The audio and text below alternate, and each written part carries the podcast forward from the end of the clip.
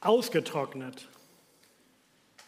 Wie wäre das, wenn völlig vertrocknete Erde wieder blüht? Wie wäre es, wenn glühender Sand zu einem Teich wird? Und wenn das durstige Land zu sprudelndem Wasser wird, wie wäre das? Wer kann sich eine solche Verwandlung der Natur überhaupt vorstellen? Entmutigt. Wie wäre es, wenn müde Hände wieder zupacken können und wenn verzagte Herzen getröstet sind? Und heimatlos, wie wäre es, wenn du wieder nach Hause kommen kannst? Nicht nur für kurze Zeit, sondern zurück in die Heimat für immer. Mit diesen Fragen begrüße ich euch zum Finale der Predigtserie über Wüstenerzählungen. Und diese innere Wüstenreise nochmal nachzuvollziehen, wer das tut, vielleicht nochmal nachhört und an den Anfang zurückkehrt, der beschäftigt sich mit Bitterkeit, mit Enttäuschung, mit Ärger, mit Mangel an Wasser, Mangel an Nahrung, Mangel an Glaube, Liebe und Hoffnung in der Wüste. Und auch mit der Wegführung durch die Wüste und vor allen Dingen mit Wundern in der Wüste. Und zwar Gottes Gegenwart in der Wüste. Damit herzlich willkommen in der Wüste. Die alten Israeliten waren vor mehr als 3000 Jahren auf dem Weg durch die Wüste, in einer äußeren Wüste, aber auch in einer inneren. Sie haben auch seelische Wüstenerfahrungen gemacht. Sie haben nach dem ersten Auszug, dem ersten Exodus aus Ägypten, dann ihr Ziel erreicht, das verheißene Land, das Land, in dem Milch und Honig träufelt. Das heißt, dass im Alltag das Lebensnotwendige da ist. Da waren sie ja angekommen und sie hatten allen alten Versprechen geglaubt und die sind wahr geworden. Sie hatten ein Land, sie hatten einen Tempel, sie hatten einen König, aber dann sind ihre alten Glaubensstützen alle kaputt gegangen. Das Land wurde besetzt, der Tempel zerstört, der König gefangen genommen und jetzt sind sie im Exil, nicht mehr am, in der Heimat. Und sie wünschen sich einen zweiten Exodus, einen zweiten Auszug, eine zweite Rückkehr, eine Heimkehr wieder durch die Wüste. Wo stehst du auf deiner Glaubensreise? Vor dem ersten Erleben der Gegenwart Gottes? Vor diesem ersten Mal? Wie ist das überhaupt, mit Gott zu leben, mit ihm sich auf den Weg zu machen, das ganze Leben mit Gott zu bestreiten? Oder bist du mittendrin in deiner ersten Wüste, auf dieser langen Reise, wo erste Irritationen aufkommen, Mangel, Verzicht, Zweifel? Oder hast du schon so viele Auf und Abs erlebt und du sehnst dich eigentlich wieder zurückzukehren nach Hause? Hören wir auf das Finale, ein prophetisches Wort über die Wandlung der Wüste, Jesaja 35, 1 bis 10. Ich lese nach der Einheitsübersetzung. Es wäre ganz toll, wenn mir jemand diesen Monitor anmacht. Dann kann ich nämlich, wenn ich selber schalte, sehen, was ich zeige. Und das wäre super. Entschuldigt. Jesaja 35. Jubeln werden die Wüste und das trockene Land. Jauchzen wird die Steppe und blühen wie die Lilie. Sie wird prächtig blühen und sie wird jauchzen, ja jauchzen und frohlocken. Die Herrlichkeit des Libanon wurde ihr gegeben und die Pracht des Kamel und die Ebene Sharon. Sie werden die Herrlichkeit des Herrn sehen, die Pracht unseres Gottes. Stärkt die schlaffen Hände und festigt die wankenden Knie.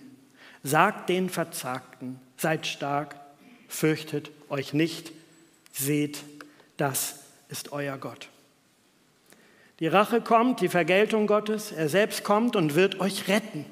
Dann werden die Augen der Blinden aufgetan und die Ohren der Tauben werden geöffnet. Dann springt der Lahme wie ein Hirsch und die Zunge der Stummen frohlockt. Denn in der Wüste sind Wasser hervorgebrochen und Flüsse in der Steppe. Der glühende Sand wird zum Teich und das durstige Land zu sprudelndem Wasser. Auf der Aue, wo sich Schakale lagern, wird das Gras zu Schilfrohr und Papyrus. Dort wird es eine Straße den Weg gegeben. Man nennt ihn den heiligen Weg. Kein Unreiner wird auf ihm einherziehen.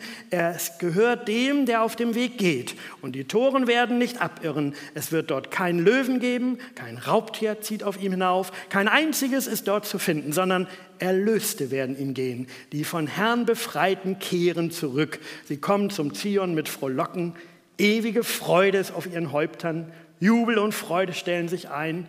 Kummer und Seufzer entfliehen. Was für ein Wechsel, völlig gegen den Augenschein. Was für eine Verwandlung. Der Prophet sagt nicht nur, es wird ein bisschen besser. Es geht auch ein bisschen anders. Er sagt nicht, es geht aufwärts, sondern Jesaja 35 malt einen radikalen Wechsel, eine Verwandlung der Natur vor Augen. Die Wüste wird nicht nur zu Wasser, sondern zu einer Quelle. Der glühende Sand wird zum Teich und das durstige Land zu sprudelnden Quellen. Was sehe ich, wenn ich die Wüste sehe? Was nehme ich wahr, wenn ich eine Situation ansehe, die schmerzhaft ist, die schwer ist, die ausgetrocknet ist, die hoffnungslos erscheint? Es gibt einen modernen Hollywood-Film, der heißt Gold. Ist erst ab 16 Mitten in der Wüste, das darf ich schon verraten, finden zwei Männer einen so großen Klumpen Gold, dass man ihn nicht mit normalem Werkzeug bearbeiten kann, sondern einen so großen Felsbrocken Gold, dass sie schweres Gerät brauchen, einen Bagger. Sie sind nur zu zweit in der Wüste. Einer muss bleiben, der andere den Bagger holen, ohne dass es jemand merkt. Und der, der bleibt bei dem Gold, der muss jetzt in endlosen Nächten und Kämpfen gegen die Wüste kämpfen. Und zwar um das Überleben in der Wüste, gegen Sandstürme, gegen Raubtiere, die besonders nachts mit Feuer vertrieben müssen, gegen Schakale, gegen Hyänen, gegen Skorpionen und Schlangen und vor der sengenden Sonne muss er sich schützen, am Tag und in der Nacht vor der Kälte. Und es lauern noch viel mehr Lebensgefahren in der Wüste. Und er bewacht das Gold und er macht es immer wieder zu, wenn es keiner endet. Es wird immer weniger. Das Gold, das glänzt, die verheißungsvolle Zukunft, das neue Leben. Aber der Film endet ungewöhnlich und ohne Happy End. So viel kann ich verraten.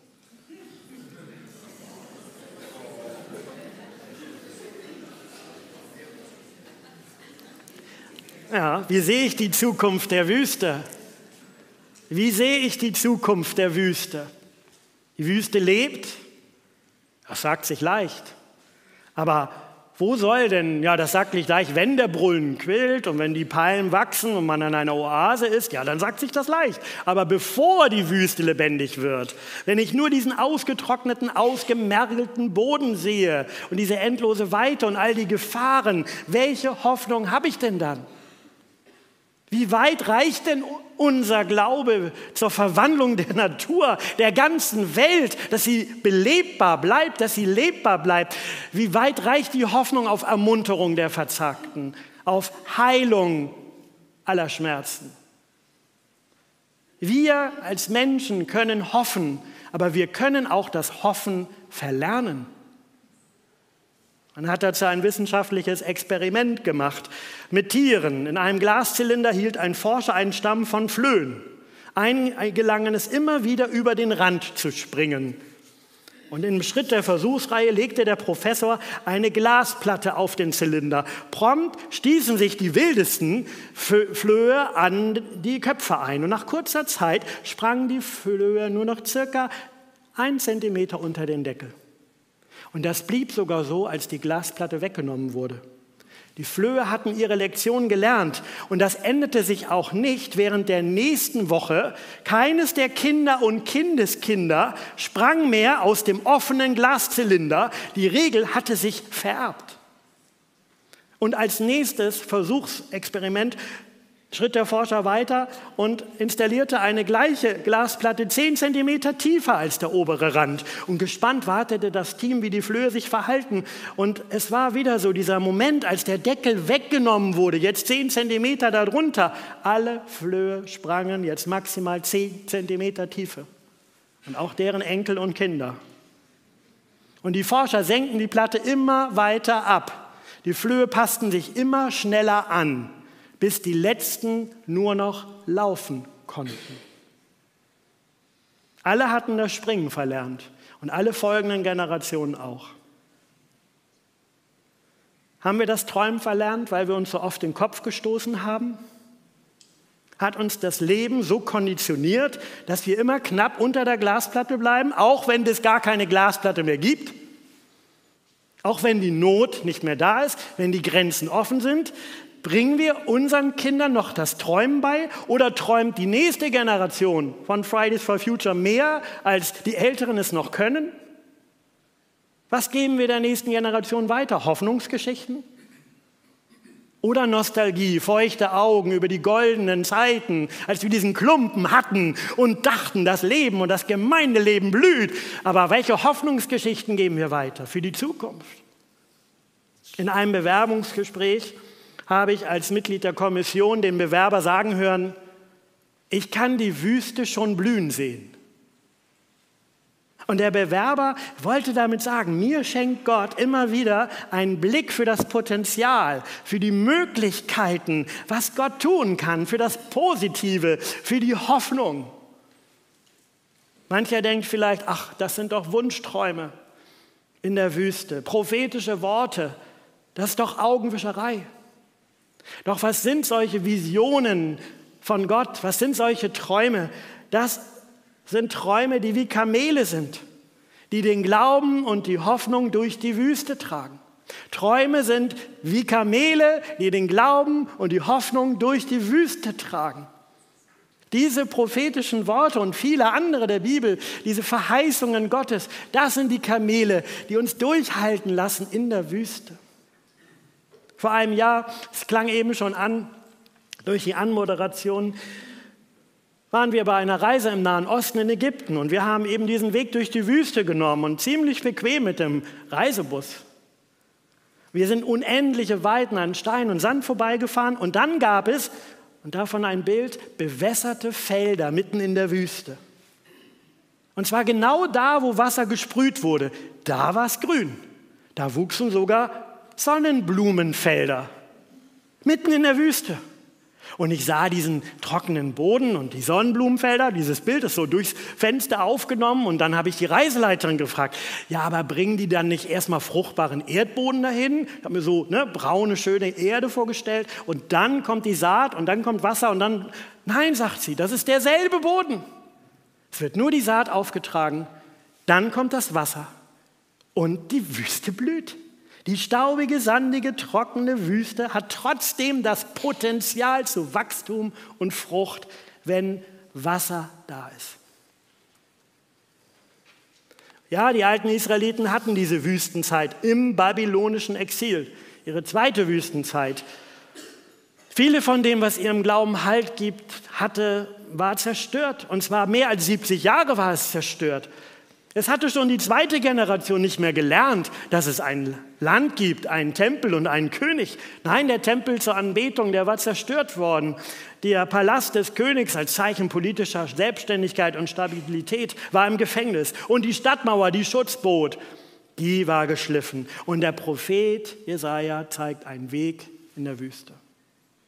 Ein Weg, der bereits blüht, der es quellen lässt der unsagbare Freude auslöst. Eine Freude, eine Gelassenheit, einen Frieden. Und diese Naturphänomene, die Jesaja vor Augen malt und vor Augen hat, die spiegeln eine geistliche Wirklichkeit. Wenn unsere Seele trocken ist, staubig, sandig, freudlos, schmerzhaft, wer kann diese Seele wieder aufatmen lassen? Wer kann sie wieder zum Blühen bringen, zum Loben, zum Loben Gottes? Sagt den verzagten Herzen, sagt der Test, sagt der Text, seid getrost, fürchtet euch nicht. Herz oder Seele sind ja ganz eng mit dem Körper verbunden. Und wenn die Seele trocken ist, dann lassen die Kräfte nach. Und deshalb sagt der Text, wenn die Hände schlapp sind, stärkt die müden Hände. Vieles geht einem nicht mehr leicht von der Hand, wenn man müde Hände hat und eine müde Seele. Und wenn die Knie wanken, dann tritt man nicht mehr fest auf, man steht nicht mehr gerade. Deswegen ruft der Prophet Jesaja wie ein Seelsorger: Stärkt die müden Hände, macht fest die wankenden Knie, sagt den verzagten Herzen: Seid getrost, fürchtet euch nicht. Doch diese Aufforderungen sind nicht bloße Durchhalteparolen. Es ist nicht der Mentalcoach, der sagt, das Beste kommt noch. Es sind keine Kalendersprüche, sondern hinter dieser Aufforderung steht eine Autorität. Da steht der Herr, der einzige Gott, der die Verhältnisse wirklich ändern kann, verwandeln kann. Denn Gott selber will erscheinen. Deshalb steht im Text, seht, da ist euer Gott. Und dann erleben sie das Lahme gehen, das Blinde sehen, das Taube hören, das Stumme wieder Gott loben können, dass Ströme im dürren Land aufbrechen. Rolf Osser, ein Pastor unseres Bundes, nein, ein Künstler unseres Bundes, hat zwei Bilder gemalt dazu und beim letzten Pastorenkonvent hat er sie ausgestellt. Das erste zeigt den Wasserstrom in der Wüste.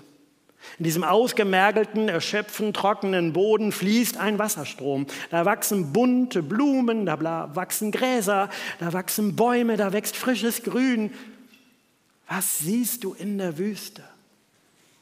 Wie eine Furche des Lebens sich öffnet und auf einmal in dieser Furche neues Leben entsteht.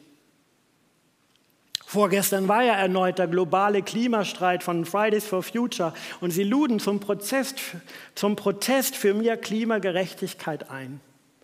Und als Christen beschäftigen wir uns schon lange Zeit, aber auch diese Woche besonders mit der Frage, welche Hoffnung haben wir für diese Welt? Wie sieht denn Gottes neue Welt aus? Was ist denn unser Kamel durch die Wüste? Was ist denn die Verheißung der neuen Erde und der, des neuen Himmels hier und jetzt? Wie können wir denn Teil der globalen Nächstenliebe sein und der Klimagerechtigkeit? Und wie können wir denn zusammen mit den Israeliten glauben, dass Gott da ist und dass er die Wüste verwandeln kann und wir unsere Welt bewahren können? Wie ist das in aller Welt möglich? Wo ist dieser heilige Weg, den wir beschreiten können, den der Text nennt? Ein friedlicher Weg. Da sind dann keine Schakale, keine Hyänen, keine Löwen, keine anderen Raubtiere. Da lauert kein Schakal, der nur seine Beute erlegen und zerfleischen kann. Da wächst Schilfrohr und Papyrus steht da. Das heißt, wie der Nil wird dieser Weg. Da wird der, wie der Euphrat, wie der Tigris, wie der Jordan. Was ermöglicht diesen Weg in der Wüste? Ralf Osser hat seinen Blick so in ein Bild gemalt. Wie wird diese Furche gezogen? Die Furche wird von einem Bauarbeiter gezogen, der ein Kreuz trägt. Jesus Christus, der allen Schmerz, alle Entbehrungen, alle Einsamkeit dieser Welt auf sich genommen. Jesus, der am Kreuz gebetet hat, Eli, Eli, Lama, Sabachthani, mein Gott, mein Gott, warum hast du mich verlassen? Jesus, der war durstig und ihm wurde ein Essigschwamm gereicht. Jesus starb am Kreuz in der Wüste des Lebens. Jesus ging in den Tod für alle Schuld aller Generationen und für die Erschöpfung aller Hoffnungen und für allen Schmerz und für alle Krankheit und für die Ansammlung von Lebensmüdigkeit und für die Ausweglosigkeit und für die Trostlosigkeit. Aber Jesus ist nicht im Tod geblieben sondern am dritten Tag ist Jesus als erster von den Toten auferstanden. Jesus lebt. Und die Auferstehung Jesu, die ist wie ein Brunnenquelle in der Wüste.